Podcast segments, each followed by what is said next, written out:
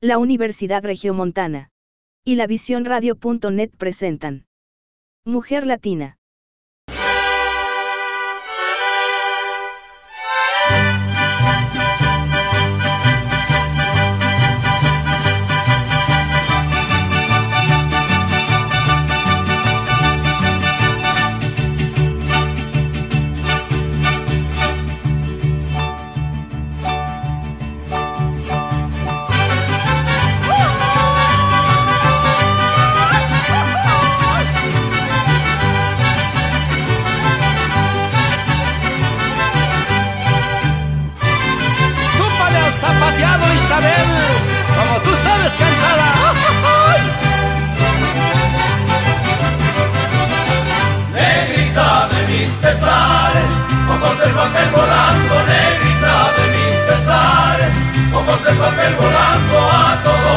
Diles que sí, pero no les digas cuando así me dijiste a mí, por eso vivo penando.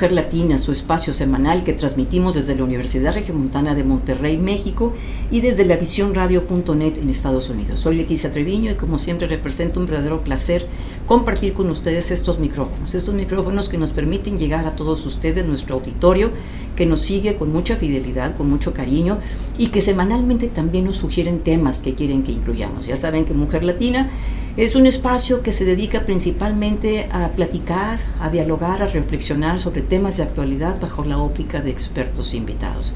Aprovecho para poner a su disposición mi correo electrónico trevino arroba u-medio mx. Gracias a las personas que durante la semana nos escriben y nos hacen llegar sus comentarios y sus sugerencias. Bueno, pues estamos en septiembre en México. Eh, siempre celebramos y recordamos la independencia es momento o es un mes que de manera especial los mexicanos celebramos con mucho júbilo.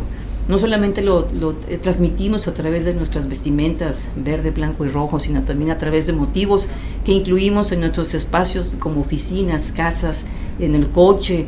Eh, recordamos ciertos platillos mexicanos, nuestra gastronomía es muy rica, pero de manera especial recordamos, por ejemplo, los chiles en que, supuesto. que en septiembre de manera especial los hacemos. Entonces, pues bueno, vamos a dedicar el programa de hoy para platicar sobre la independencia de México. Y por eso me encuentro gratamente acompañada de Gaby Sánchez Ibarra. Gracias Gaby por Al acompañarnos. contrario, un placer. Este, gracias por la invitación y pues estoy. Vamos, aquí vamos a platicar bien a gusto, estoy segura. Gaby es licenciada en Historia por la Universidad Nacional Autónoma de México, la UNAM, nuestra casa de estudios, es. orgullosamente mexicana, Sí, o sea, y sí. con un prestigio muy, muy relevante. Aparte es máster en estudios hispanoamericanos por la Universidad en Jaime y Castellón. Sí, Jaume primero. Jaume primero Ajá, en Castellón. Castellón. Sí. Eh, ok.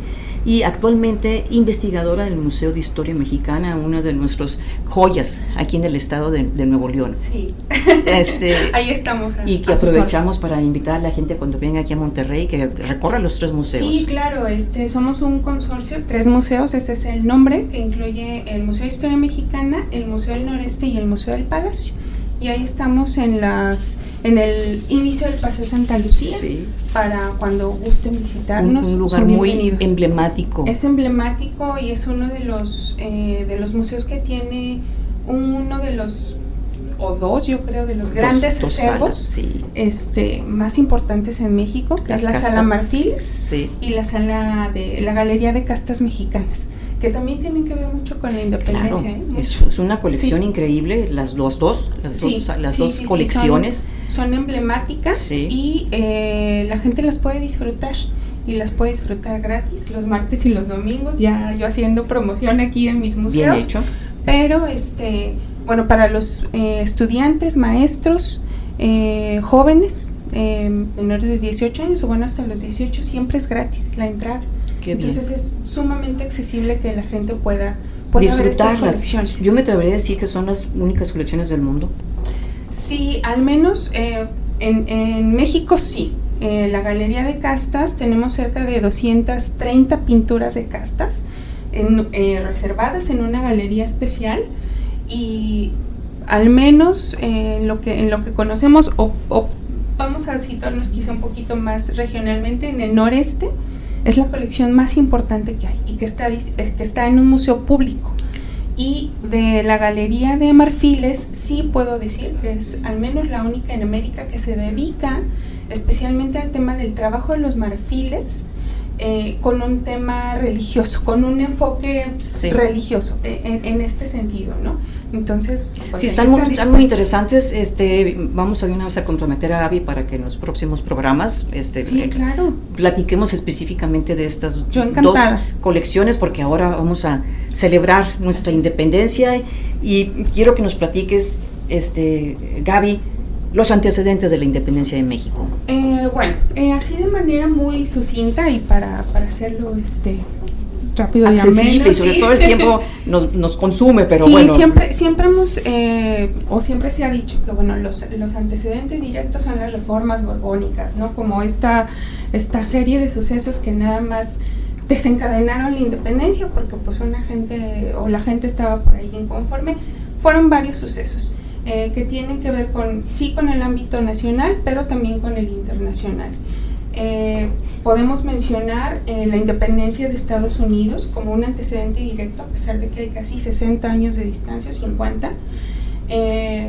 todos estos nacionalismos que van emergiendo en el mundo, ya en América como tal, la independencia estadounidense, y también podemos mencionar la, independencia o sí, la, el emergente nacionalismo francés, los principios de libertad, de igualdad y de equidad que van permeando todo este, este pensamiento en los hombres ilustres del mundo.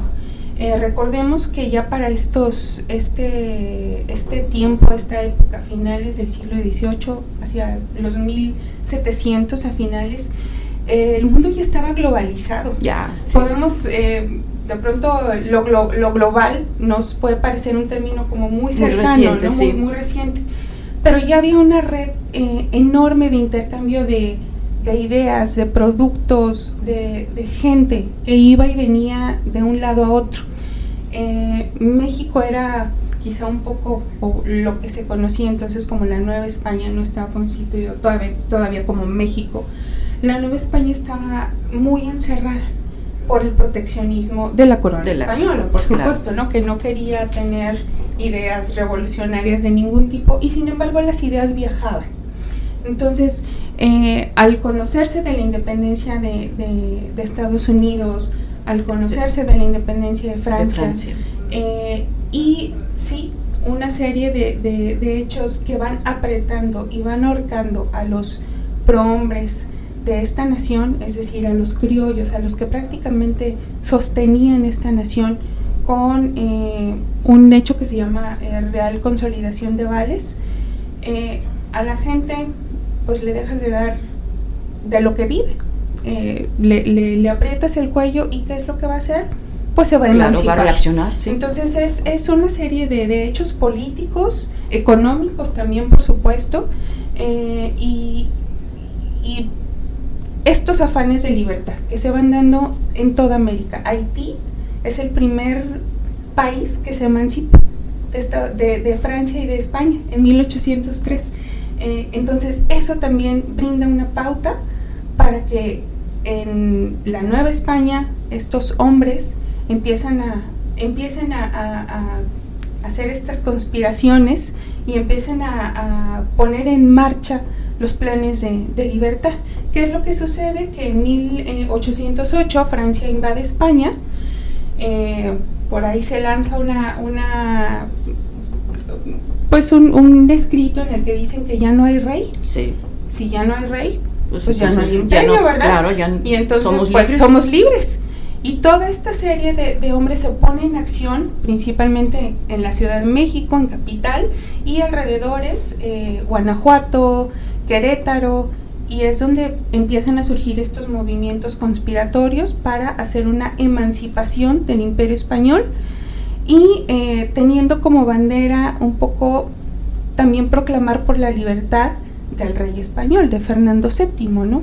Entonces, eh, vamos a ver qué son esta serie de, hechos, los que van suscitando, se dan por ahí unas conspiraciones casi inmediatamente después de que de que invaden España son descubiertas por el gobierno español, eh, se apagan, digamos, de manera momentánea y finalmente ya en la fecha que, nosotros conocemos, el 15 de septiembre, descubren esta conspiración en Querétaro y se adelanta porque eh, los conspiradores tenían pensado que, que, toda esta arenga, que el inicio de la independencia fuera en diciembre, estaba programada para diciembre.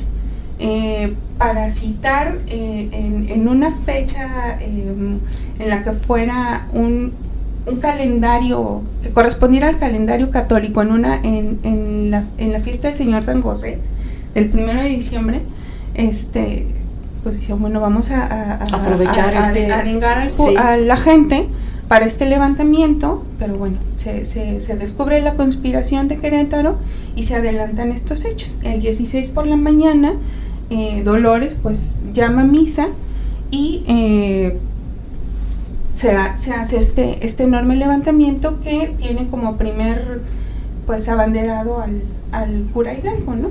Y bueno, a, esta serie de, hombres también, Aldama, Rayón, la, eh, por ahí vamos a hablar también de, de la corregidora de Querétaro, y eh, empieza toda esta serie de, de, sucesos que van desencadenando hasta eh, pues la llegada de, del cura Hidalgo a las puertas de la Ciudad de México. Que bueno, finalmente hay un montón de debates de por qué el cura no, no tomó a la Ciudad de México, ¿no? No lo sabemos. Y no está aquí el padre para preguntarle. Para preguntarle, sí. Este, sin duda, digo, e, es una historia muy rica, este, eh, por todos estos detalles que nos dices y nos eh, haces referencia. Pero yo creo que había un sentimiento muy fuerte de los criollos, de sentirse maltratados. Sí, eh, Se les veía como ciudadanos Sí, de segunda. Los criollos habían alcanzado, sí, ciertos puestos, pero nunca los, los relevantes y nunca los decisivos. Eh, es decir, no tenían injerencia en las decisiones, en, la, en, las decisiones políticas sobre todo. Y eh, con esta puesta en marcha de las, de las reformas borbónicas, que, era lo que buscaban hacerse de, más dinero, porque España estaba peleando una guerra con Francia, ¿no? Entonces, por todos los medios eh, querían recaudar, recaudar y recaudar, y van haciendo todo este sometimiento de, hacendados, de comerciantes, a los que les van imponiendo, valga la, redundancia, más impuestos. Para poder recaudar. Para poder recaudar, eh, más producto, se imponen también por ahí una serie de estancos, que los estancos son eh, un control, una especie de, monopolio sobre muchos, em, sobre muchos rubros. Eh, el tabaco, las pelas de gallos, los naipes. Entonces la corona prácticamente se hace de, todos esos recursos y deja a los particulares, pues les quita casi el 70% de sus ganancias, ¿no? Entonces, es lo que hacen estos hombres, bueno, pues, ¿en dónde está mi ganancia? Pero aparte, ¿en dónde está mi relevancia pues como, claro, como, hombre, como, ciudadano y como claro, podemos decirlo, ¿no? Eh, y sí, lo que mencionas, este sentimiento de ya no saberse libre, de saber que, que está sometido a un imperio y que tu rey, jamás, jamás ningún rey español visitó sus colonias en América, jamás. Entonces todo estaba eh, eh, eran puros sentimientos que estaban eh, reprimidos y estaban guardados y en un afán de libertad. Vamos a hacer una pausa, Gaby, ya se nos fue el tiempo bien rápido ya este y nos, nos queda mucho que platicar sobre la independencia, pero hacemos una pausa y regresamos. Estamos en Mujer Latina.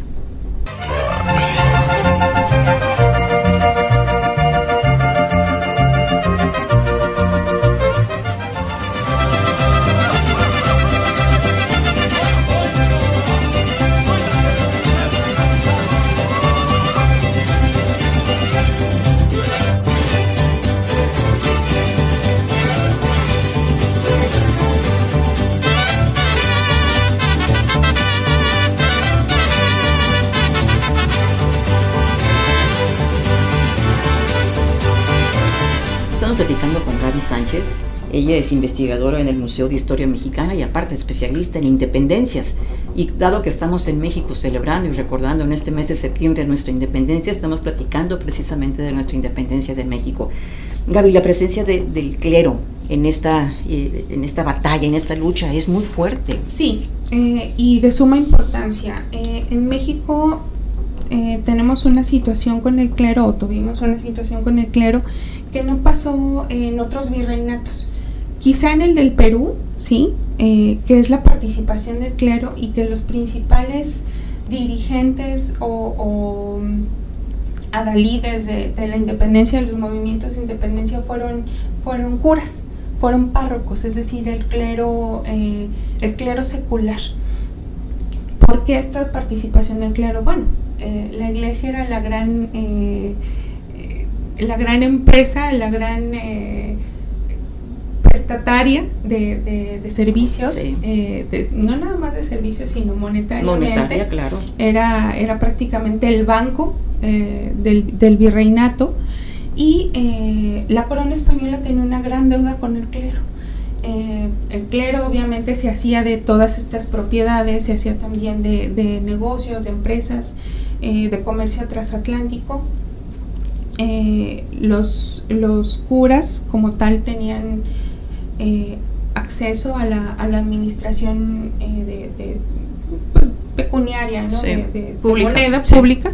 Y este y con todas estas reformas borbónicas le son suspendidos muchos derechos. Entonces, por supuesto que los curas iban a protestar, ¿verdad? sobre todo los criollos sobre todo los, los que habían nacido aquí y que bueno, de alguna manera veían minados sus intereses con todas estas, con todas estas reformas. Y los curas, obviamente, por ser pues oradores, eh, gente cercana a la gente, con, muchísima, con muchísima influencia, eh, pues son los que van arengando ¿no? a, la, a la multitud y también, pues por supuesto, por este sentido nacionalista de saberse ya independizados tuvieron una gran participación. Tú ahorita hablaste de conspiraciones. Yo creo que muchas de esas conspiraciones fueron promovidas por los curas. Sí, sí, que sí. Se, que se apoyaban en, en, gente de sociedad. sí. Eh, la abuela Rodríguez, por ejemplo. Eh, sí, Este, hay, eh, por lo menos se conocen dos conspiraciones que fueron minadas, una en la Ciudad de México y otra en San Miguel. antes de 1811 y en las que había participación de, de, estos curas. Eh, la independencia podemos decir que pues sí, la hicieron hombres de sociedad, mujeres de sociedad, porque las mujeres también tuvieron un, de las mujeres. papel muy particular en la independencia y eh, finalmente fue gente ilustrada, eh, ilustrada en este sentido de, de, que sabía a lo que se enfrentaba, que iba nuevamente por estos principios de, de legalidad y de igualdad y con la participación de los curas, bueno, van permeando los pensamientos en, en la multitud, en la gente, en la gente del pueblo, y es así. Yo creo que también es motivo de orgullo esta gente ilustrada, como bien señalas, que es gente nuestra. Sí, sí. Que gente que tuvo el talento y la capacidad y la competencia para poder establecer estrategias de cómo este, llegar a nuestra libertad e independencia. Claro, eh, esta gente estaba muy influenciada por, por, la, por la política francesa sobre todo. Eh, leían a Montesquieu, a Rousseau, eh, a todos estos grandes pensadores ilustrados. Y eh, finalmente, ¿qué es lo que hacen? Bueno, van armando no nada más la, el levantamiento, ¿no? sino ya los, los planes políticos que se pretenden para la nueva nación que bueno, finalmente se impuso un imperio, ¿no? De entrada, porque pues no era, no era como que otra cosa que conocieran, pero ya después con este establecimiento del Congreso Constituyente, pues bueno, van se dieron las bases para... De, pues ya de una muy, muy incipiente democracia, ¿no? Claro. Porque bueno, había ciudadanos, ciudadanos como tal y otros que no lo eran, porque pues no, no, no tenían participación, pero ya van entonces incluyendo a la demás gente, a los que son ciudadanos, a los que van, a los que pagan sus impuestos, a los que pueden definir cierta situación. Claro. Eh, ¿Cuáles señalarías tú, Gaby, como los principales em, o los aspectos más relevantes que nos deja esta independencia? De pronto nosotros decimos historia para qué, o sea, eso es, es, muy bonito recordar ciertas cosas, es muy bonito vestirnos de los colores patrios y comer chiles en nogada, pero, pero ¿cuál es el significado de todo esto? ¿Qué es lo que podemos destacar como mexicanos? Eh, yo creo que los movimientos de independencia son eh, tanto el de México como el de los diferentes virreinatos, son la base de las naciones es prácticamente la cimentación de, de, un principio de igualdad. O sea, para entender nuestro presente hay que entender y conocer nuestro pasado. Exactamente, porque hasta la declaración de los sentimientos de la nación de Morelos, este era un país esclavista. Entonces, no nada más era el que te sintieras o no representado en una cámara o en un congreso, sino que había esclavos. Había gente que, que pertenecía a otras personas. Eh, no en la misma medida quizá que en, Estados Unidos, es decir, no llegaba quizá al grado de, esclavismo y de sometimiento, pero, pero había, pero había esclavos. Entonces, las independencias son importantes porque son el cimiento de cualquier nación. Y sobre todo en la parte de derechos humanos. Así es, así es. Eh, Morelos es el, el, yo diría que es, para mí es el padre de los patrios no, no, no vamos a, discutir eso. para este, mucha gente es el padre de la independencia, el padre de la patria. es el primero que habla de estos principios de igualdad, de estos principios de independencia, de la no esclavitud.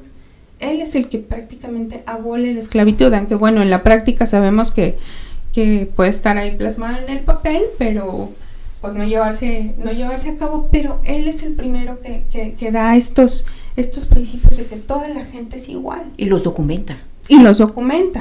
Ahí tenemos eh, en, el, Museo de Historia Mexicana un facsímil de los sentimientos de la nación, este, que lo pueden leer eh, la gente para que vea el grado de, eh, de pasión que Morelos pone en este, en este, en este papel, en este documento. Y es, un, es un resumen prácticamente de la ilustración en esa época, pero también del nacionalismo mexicano. Es entonces tú destacarías eso, el principio Yo de igualdad. Eso, el principio de igualdad, el cimiento de, de, de, la nación. Eh, cimiento de la democracia. El cimiento de la democracia y también... Derechos humanos.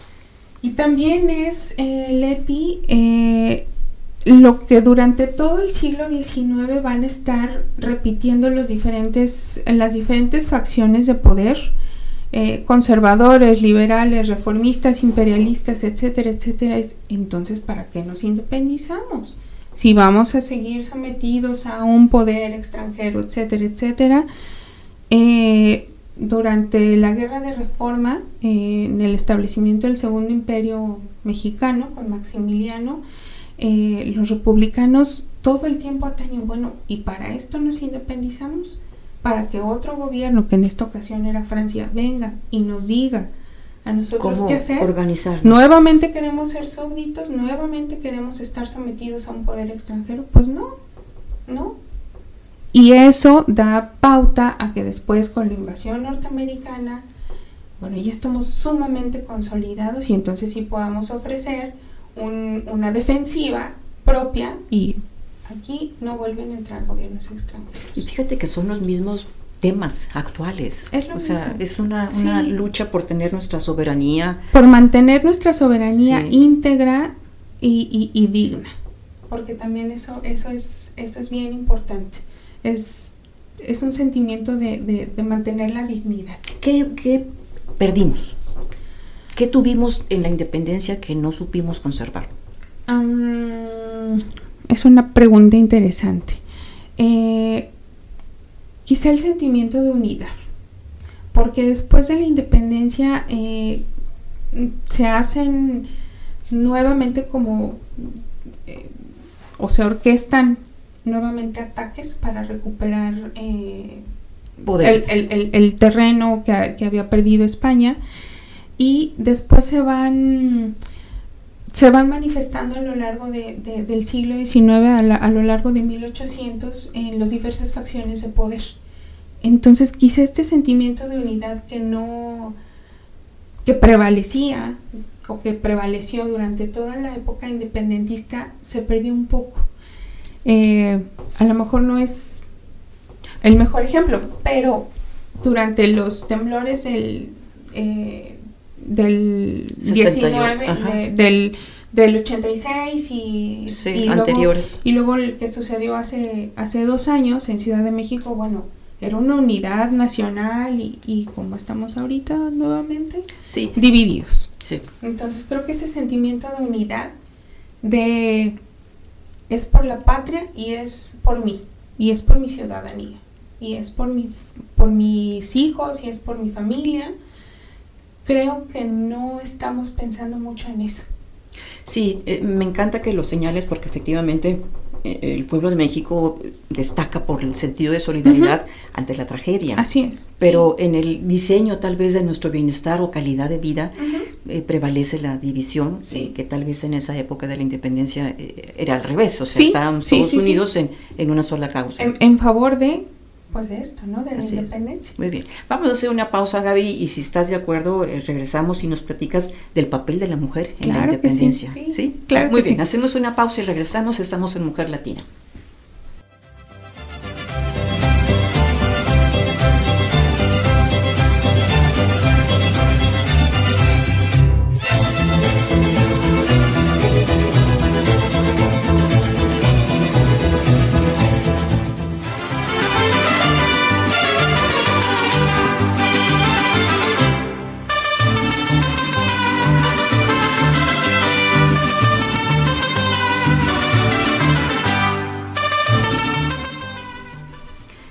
Mujer Latina, transmitiendo en la Universidad Regiomontana de Monterrey, México, y en la visiónradio.net en Georgia, Estados Unidos. Y estamos platicando con Gaby Sánchez, la estoy disfrutando enormemente. Ella es investigadora en el Museo de Historia Mexicana y nos está platicando, estamos aquí dialogando, me está instruyendo muchísimo sobre la independencia de México.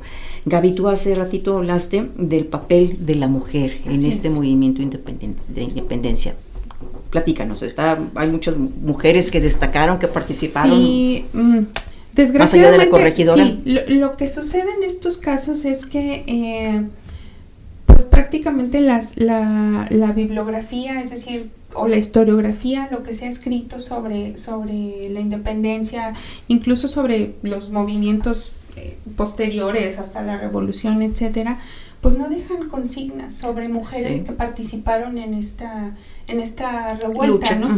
Sin embargo, eh, estudios, yo diría que diez, de 10 años para acá, y con toda esta corriente eh, feminista que, nuevamente se está, se está suscitando, eh, por ahí hay, hay investigadoras que, han desenterrado historias de mujeres que, que lucharon y que lucharon y ¿eh? que participaron sí y que se metieron, a los, al campo de batalla al campo de batalla en, diferentes este eh, frentes revolucionarios conocemos a la corregidora como esta eh, artífice de, de, pues de la conspiración de Querétaro pero también bueno su papel participando en estas tertulias políticas para previas a la independencia.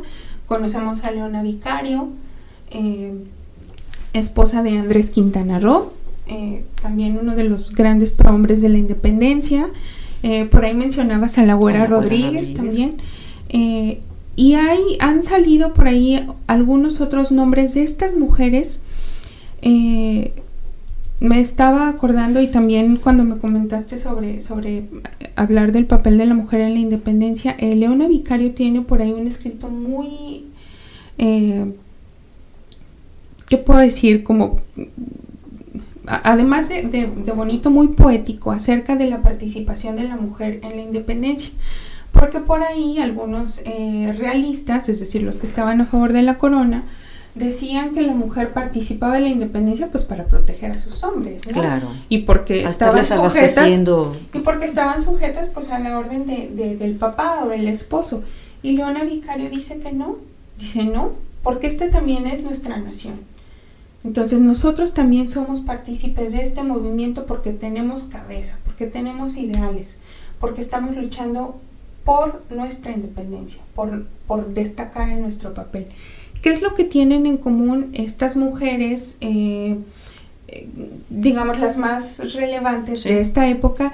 Es que son mujeres ilustradas, es decir, son mujeres que tuvieron acceso a la educación, que tuvieron estudios, que de alguna manera tienen injerencia, sí, por el papá o por el esposo, cercanía con gente, con gente influyente. Eh, a la política o al clero, al clero exactamente, y son también mujeres instruidas, es decir... Y eh, ricas. Y ricas, sí, porque parte de su, de su pecunio, de, su, de sus herencias, la usaron en, la lucha contra, eh, contra, contra la corona española, es el caso de Leona Vicario, ¿no?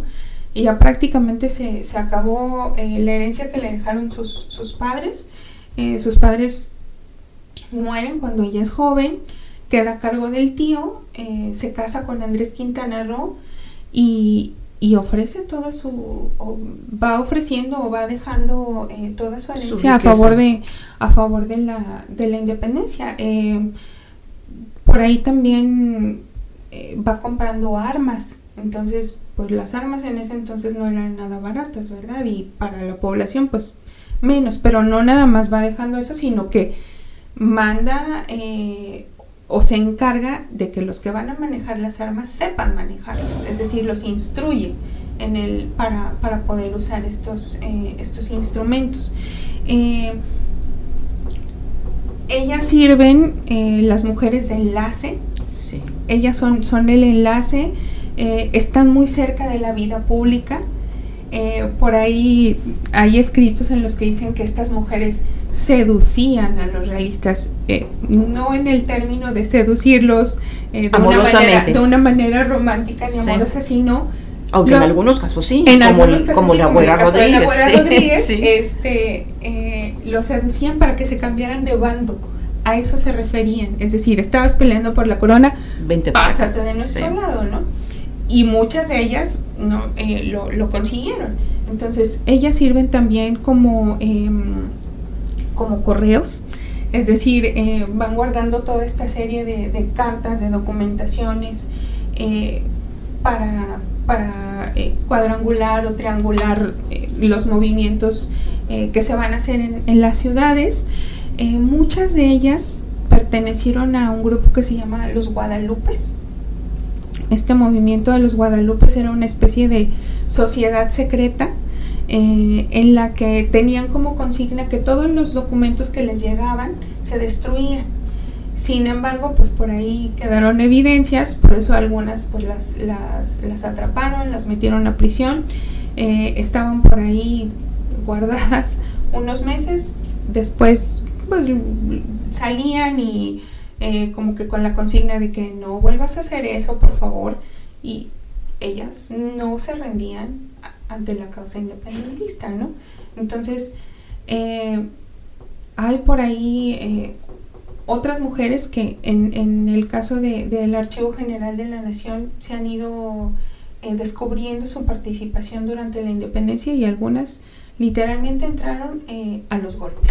y, algo también interesante es que eran mujeres que también continuaban con su maternidad o con su papel de familia. La corregidora tuvo 14 hijos. Sí. Ahí nomás para este. Dime si no es una heroína de la patria dando tantos hijos a México. Digo, no, no, no, no porque eso esté eh, consignado, pero, eh, pero ellas tenían ese rol. Ellas estaban supeditadas al marido, al papá, al tío con el que vivían y sin embargo no dejaron de ser estas, estas proveedoras eh, del hogar, pero también proveedoras de ideas. Claro, muchas escribían, muchas escribían Leti, en periódicos, eh, por ahí bajo seudónimos, incluso seudónimos masculinos, eh, dando ideas, o sea, arengando nuevamente a la, a, la, a la, población a que no se rindieran ante la causa. Leona Vicario era una periodista, ¿verdad? Finalmente, tuvo muchos escritos, muchos escritos en periódicos sin descuidar pues su papel. y, este, y este doble rol que todavía tenemos hasta la, este, fecha. hasta la fecha, precisamente les daba la facilidad de poderse comunicar muy bien con la gente del pueblo y con la gente influyente, del poder o del poder económico o político. Entonces, este, me parece muy bien que señales que eran mujeres ilustradas, instruidas, con dinero, una red de contactos muy, muy vasta, muy vasta, eran enlace eh, para la vida pública y eran facilitadoras para que la gente se, se para que las cosas se dieran.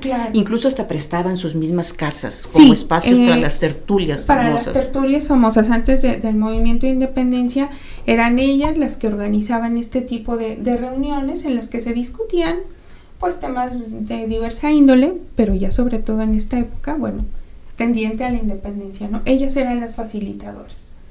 Qué interesante todo esto, Gaby. Lamentablemente este, nuestro tiempo es limitado, pero hay mucho que, pudiéramos agregar y platicar sobre la independencia. Por ejemplo, esto que señalabas en el bloque anterior de, las eh, herencias positivas de la independencia, pues es todo nuestro concepto de, igualdad, de equidad, de no esclavitud, derechos humanos, democracia, principios que todavía tenemos ahora y que es para entenderlos bien es importante contextualizarlos en nuestro pasado. Sí, sí, sí, sí. Y hay mucha, ya hay muchas maneras de, que la gente pueda acercarse a la historia. Eh, afortunadamente ahora con, la internet, con toda esta, esta serie de, de, tecnologías y ventajas que tenemos, eh, uno puede tener acceso a los más diversos archivos. Eh, cuando yo estudiaba, pues era meterte al archivo, este, y ensuciarte y tener que ir in situ, ¿no? Ahora ya hay muchísimos archivos que están disponibles para todo el público. A veces ni siquiera hay que crear una cuenta. Eh, están ahí, los papeles están ahí disponibles. Eh, no te quieres meter en esto, bueno, hay canales de YouTube, hay blogs, hay páginas en Facebook. Solo es cuestión de, de buscarle tantito y sobre todo también eso, cuestionar cuestionar casi todo. Eh, estar como en este, en este parámetro o en esta virtud de, bueno, si es cierto que el cura Hidalgo era un borrachales y un jugador y, bueno, pues yo también me quiero forjar mi propia idea acerca del padre Hidalgo, ¿no? Y ahí tengo los materiales. Entonces, eh, yo invito a la gente a que este periodo tan convulso en nuestra historia, en nuestra historia nacional, este, si no les gusta leer, bueno, ahí está el museo. Y ahí tenemos también eh, una serie de, documentos. y tenemos eh, imágenes y tenemos multimedia para que la gente se acerque quizá de manera un poco más... Eh, que lo sienta más, cercano a ellos, no, no, todas estas, todos estos personajes no son dioses, eh, nuestros héroes nacionales, pues sí, son héroes nacionales, pero también fueron hombres y también fueron mujeres y todos tenían sus pasiones, sus virtudes, sus defectos y, y es bien interesante y bien bonito acercarse a estas personalidades. Claro, sobre todo eh, nos dieron lo más importante que tenemos nuestra soberanía. Así es. Que eso que tenemos que seguir este, conservándola y luchando por tenerla y no perderla, porque de repente hay muchos riesgos con estos fenómenos migratorios. Sí, sí, sí, este, que no debemos de olvidar el enfoque de la dignidad humana y de derechos humanos, sobre siempre conservando La, la, soberanía. Gaby, ya llegamos al final de este segmento. Y siempre tenemos aquí una buena costumbre, yo digo que es una buena costumbre, que les preguntamos a las mujeres talentosas como tú y que vibran con lo que hacen, o sea, créeme que me contagias con todo esto que nos has estado platicando. Siempre les preguntamos alguna sugerencia, opinión, consejo, que de manera particular nos ayude a las mujeres a ser más plenas. Cuando yo estaba todavía decidiendo qué, carrera iba, iba a estudiar o me iba a dedicar o eso, eh, por ahí eh, hubo algunas personas inspiradoras. Una de ellas fue una mujer, Guadalupe Sumano. Ojalá algún día me, me escuche este, que me regaló un libro, Mujer que sabe latín, de Rosario Castellanos. Eh, por ahí otro profesor dijo, eh, Guadalupe, no andes regalando literatura subversiva, ¿no? Pero em, ese libro y esa profesora me hizo cuestionarme muchas cosas y no decliné en el sueño de, de algún día poder estar quizá frente a un grupo o en este caso, pues la vida me llevó al museo, eh, donde también pues a veces estoy enfrente del público, eh, para poder transmitir lo que yo sabía. Mis papás nunca me cuestionaron por qué te vas a dedicar a eso, te, si te va a dar, no te va a dar, vas a poder vivir de eso, nunca, nunca. Porque yo sabía que si algo me gustaba y si lo hacía bien, podía vivir de eso. Entonces, eh, yo creo que ahora imbuidos en, pues en un mundo que es muy materialista, eh, no hay que dejar de perseguir los sueños y los ideales propios.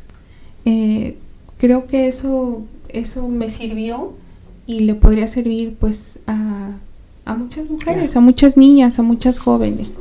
Si quieren ser astronautas y si quieren ser físicas nucleares y si quieren ser literatas, que sigan. Sigue tu sueño y prepárate. Y que no, que no declinen en eso. Muy bien, pues muchas gracias Gaby. Fue un placer, realmente tenerte en este programa. Gracias también por recomendarnos un libro, este Mujer que sabe latín. Mujer que sabe latín. Rosario Castellanos. Y en breve te volvemos a invitar para seguir platicando de aspectos históricos que nos explican el presente que vivimos. Seguro que Muchas gracias. Hacemos una pausa y regresamos. Estamos en Mujer Latina.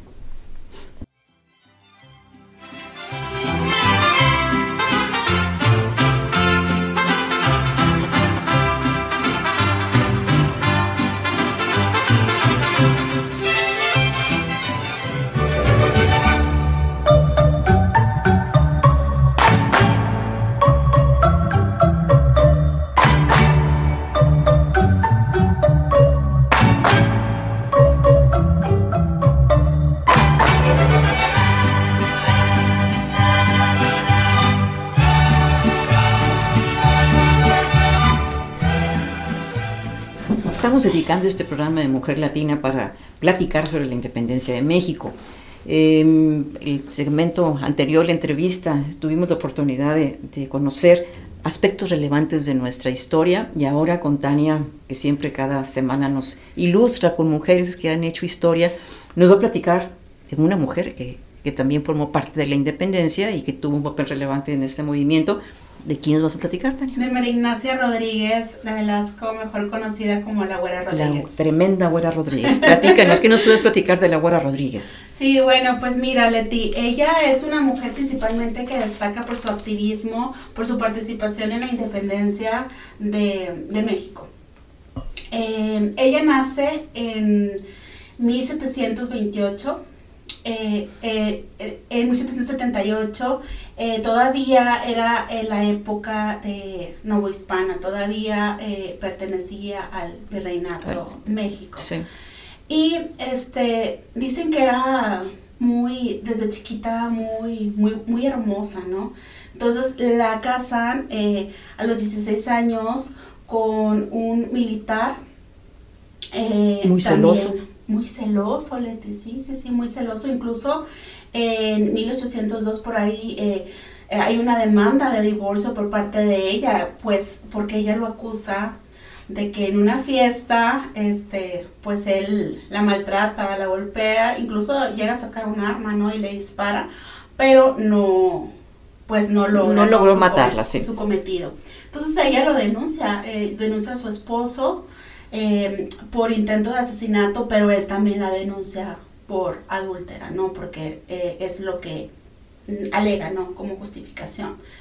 Y bueno, pues es un dato muy interesante porque fíjate que es una de las principales mujeres que em, hacen una demanda de, divorcio, ¿no? Que, que, se da una demanda de divorcio, porque pues como sabemos anteriormente, pues los divorcios no, era común, eran, claro, tenías que aceptarlo, tu marido como sea. E incluso en Latinoamérica. Y pues al final eh, el marido fallece en 1805 y pues la, la demanda como tal no, no, no sigue, en pues viuda primero, ¿no?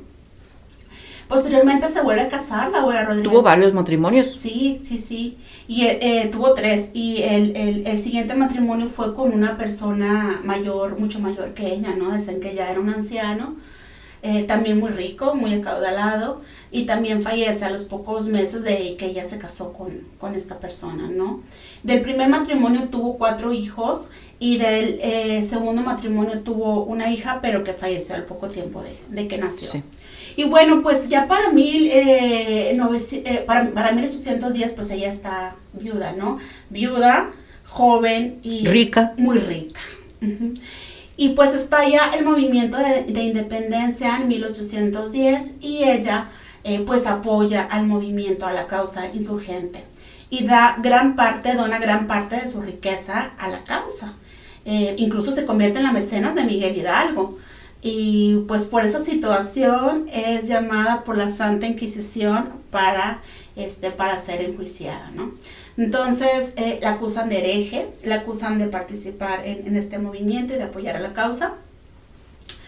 Pero y era un dato bien interesante porque pues es de las pocas personas pues que logran salvarse de ser torturadas o de ser ejecutadas por la Inquisición porque dicen por ahí que la güera eh, Rodríguez les conocía muchas pues situaciones personales de los inquisidores que cuando la quisieron juzgar pues ella saca a relucir estos, estos esos secretos. Esos secretos no y eso la, la, salva de ser pues ser ejecutada, ¿no? o mínimo pues ser torturada. Y lo único que procede es que la exilian a Querétaro. Entonces por ahí pasa un largo tiempo pero ella sigue apoyando la causa no y pues al final eh, eh, se conoce porque tuvo una relación con Agustín de Iturbide. Agustín de Iturbide era un general, pero que pertenecía a las fuerzas realistas. Ya para 1821, Leti, pues ya México ya estaba, el pueblo ya estaba cansado, eran 11 años de, de guerra, ¿no? De lucha entre criollos, entre mestizos, entre indios. Entonces, pues eh, ya querían una consumación, ya querían la paz ella es la que conspira dentro de, mm, pues, de, entre los políticos, entre militares, para que por fin se logre eh, la consumación. Y ella propone a Agustín de Iturbide para que este sea, pues, quien fin, de ¿no?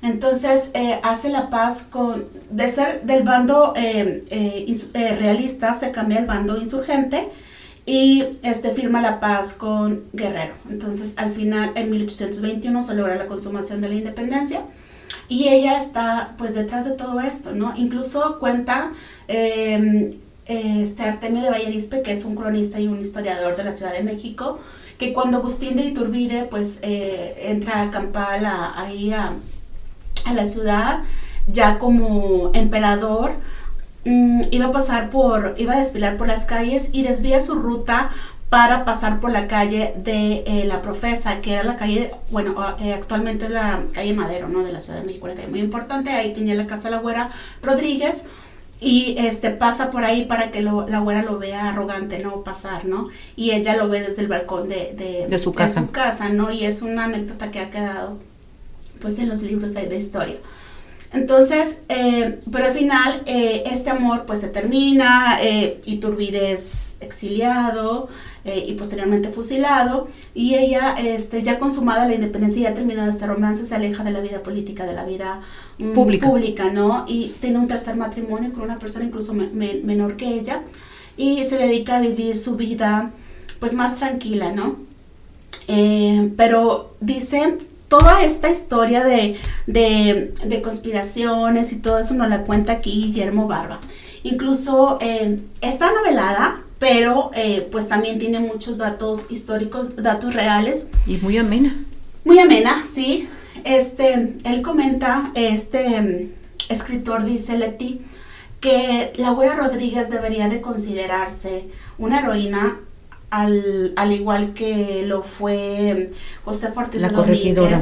Ajá, y está o Gertrudis Bocanegra también y Oleona Vicario, ¿no? Entonces, pero que pues que a veces tal vez eh, se ha pues, o sea, se, se, se, ha dado más a conocer su vida amorosa, su, su, su vida un poco pues alocada, ¿no?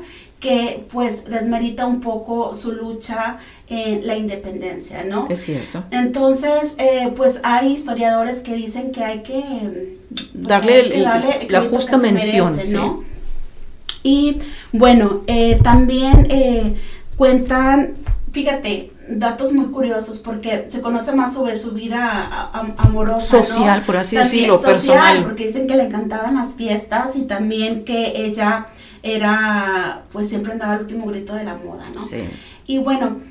Porque era muy guapa, por eso, o sea, eso, y decían que tenía un cuerpo muy bonito, entonces que era muy lucidora. Muy lúcida, muy lucidora, sí. Mira, este, Madame Calderón de la Barca es una, eh, pues una, la esposa de un español que vino aquí con fines eh, pues diplomáticos a la Ciudad de México eh, por ahí del año de 1833 y conoció a la güera. Te voy a leer lo que Madame Calderón de la Barca, que narra toda su estancia aquí en México, nos dice de, la güera eh, Rodríguez. Mira, dice, antes de terminar esta carta, debo deciros que esta mañana he recibido eh, la visita de una persona notable en extremo, muy conocida aquí con el nombre de la güera Rodríguez de la que se dice que hace muchos años fue celebrada por Humboldt como la mujer más bella que él hubiera visto en todo el curso de sus viajes. Considerando el tiempo que ha transcurrido desde este distinguido pasajero visitó estas partes, eh, no vi su tarjeta de eh, visita en donde rogaba eh, ser recibida. Y mucho más de, mucho más de ver que a pesar de los años y de las huellas que el tiempo se complace en dejar en el rostro más bello, la güera conserva una abundancia de bucles rubios, sin un solo cabello gris, una hermosura y blanca dentadura, sus ojos lindos y gran viveza. Sus ojos dicen que eran azules, que era realmente hermosa. Y si Humboldt lo dice, imagínate, Humboldt fue un naturalista, fue un geógrafo, fue un astrónomo que viajó por todo el mundo, viajó por todo en Sudamérica investigando. Y si él decía que en su tiempo era la mujer más bella que había visto, y vaya que había viajado, entonces eh, Humboldt la conoce eh, como en 1805 cuando viene aquí por, por, estuvo aquí en México y pues ya estamos hablando de 1833, la ya tenía casi 50 años y seguía conservando la misma belleza. Dicen que era hermosa, inteligente y muy rica, ¿no? Y que a veces... Y que tenía una red de contactos maravillosa. Sí. Porque eso le permitía ser facilitadora y sacar información. Pues por algo dicen que era conspiradora. Conspiradora, ¿no? De aquí este libro. Y este decía, dice un, eh, eh, un cronista que seguramente debió haber sido muy aburrido platicar con damas de sociedad, ¿no? Entonces por eso le gustaba tener pláticas pues con personas que habían eh, viajado, con diplomáticos, con gente muy inteligente, porque ella era una persona muy, muy inteligente. Y este, bueno, también se le relaciona, fíjate, con eh, Simón Bolívar, con el joven Simón Bolívar, porque Simón Bolívar viaja a Europa, entonces eh, hace una estancia aquí en México para después viajar a Europa, y es cuando la conoce con este, con este, con este naturalista eh, y con también con el virrey, con Iturbide, pues con varios personajes de, de la época, ¿no? Entonces eh, dicen que algunos son inventados, Leti, que pues realmente eso no sucedió, que lo demás fue, fue inventado. Tolsa, pues este arquitecto español muy famoso que contribuyó para terminar la, la catedral, la última etapa de la catedral, dicen que la esculpió en, en, la Virgen de la Profesa que se encuentra ahí en la, en la misma iglesia de, donde ella vive. hay una eh, imagen de la Virgen, dicen que es la, que es la Güera Rodríguez. Que se parece a la Güera Rodríguez. Que se parece, pero no hay una pintura como tal eh, de ella. Qué que, raro, Qué curioso, ¿no? Sí, que, que, ella siendo una mujer tan bella y tan pudiente no pudo haber pagado o tal vez no quería, no tal vez sí sabe. Pues bueno, Tania, pues muchas gracias. Ya hemos llegado al final del programa. Creo que la Güera Rodríguez, coincido contigo, tuvo un, este papel preponderante en nuestra independencia por esa capacidad de relacionarse tanto con el pueblo como con los influyentes del poder político y económico y, y sobre todo también para apoyar con su, con su riqueza independientemente de lo anecdótico que pueda ser su vida personal. Muchas gracias y las recomendaciones para que leyamos sí, es este libro de, eh, de Guillermo Barba eh, eh, que se llama La conspiradora. y este libro por Maldán Calderón de la Barca, que es La vida en México. Muy bien, pues bueno, ya tenemos tres libros que en el programa de hoy este, nos recomendaron leer, porque también nos recomendó leer Gaby Sánchez, La mujer que sabe latín de Rosario Castellanos. Entonces, pues bueno, pues muchísimas gracias. Como siempre, yo agradezco el apoyo de Alex Díaz y de Joaquín Ibarra. Y yo soy Leticia Treviño y los espero la próxima semana en Mujer Latina. Les recuerdo también que busquen mi columna en el periódico La Visión. Gracias, hasta la próxima.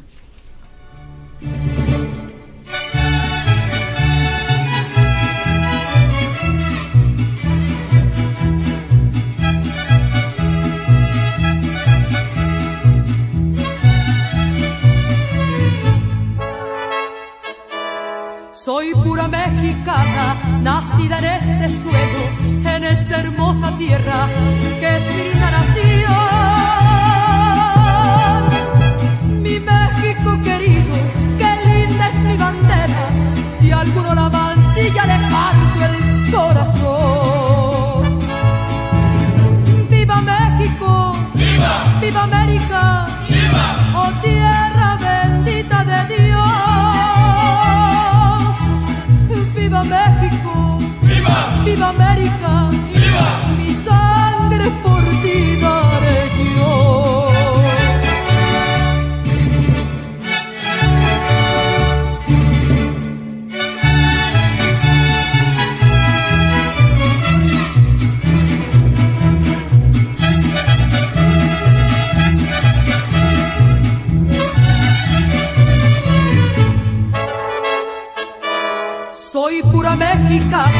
por eso estoy dispuesta, si México lo quiere, que tenga que pelear. Mi vida se la ofrezco, al cabo él me la ha y como buen soldado yo se la quiero dar.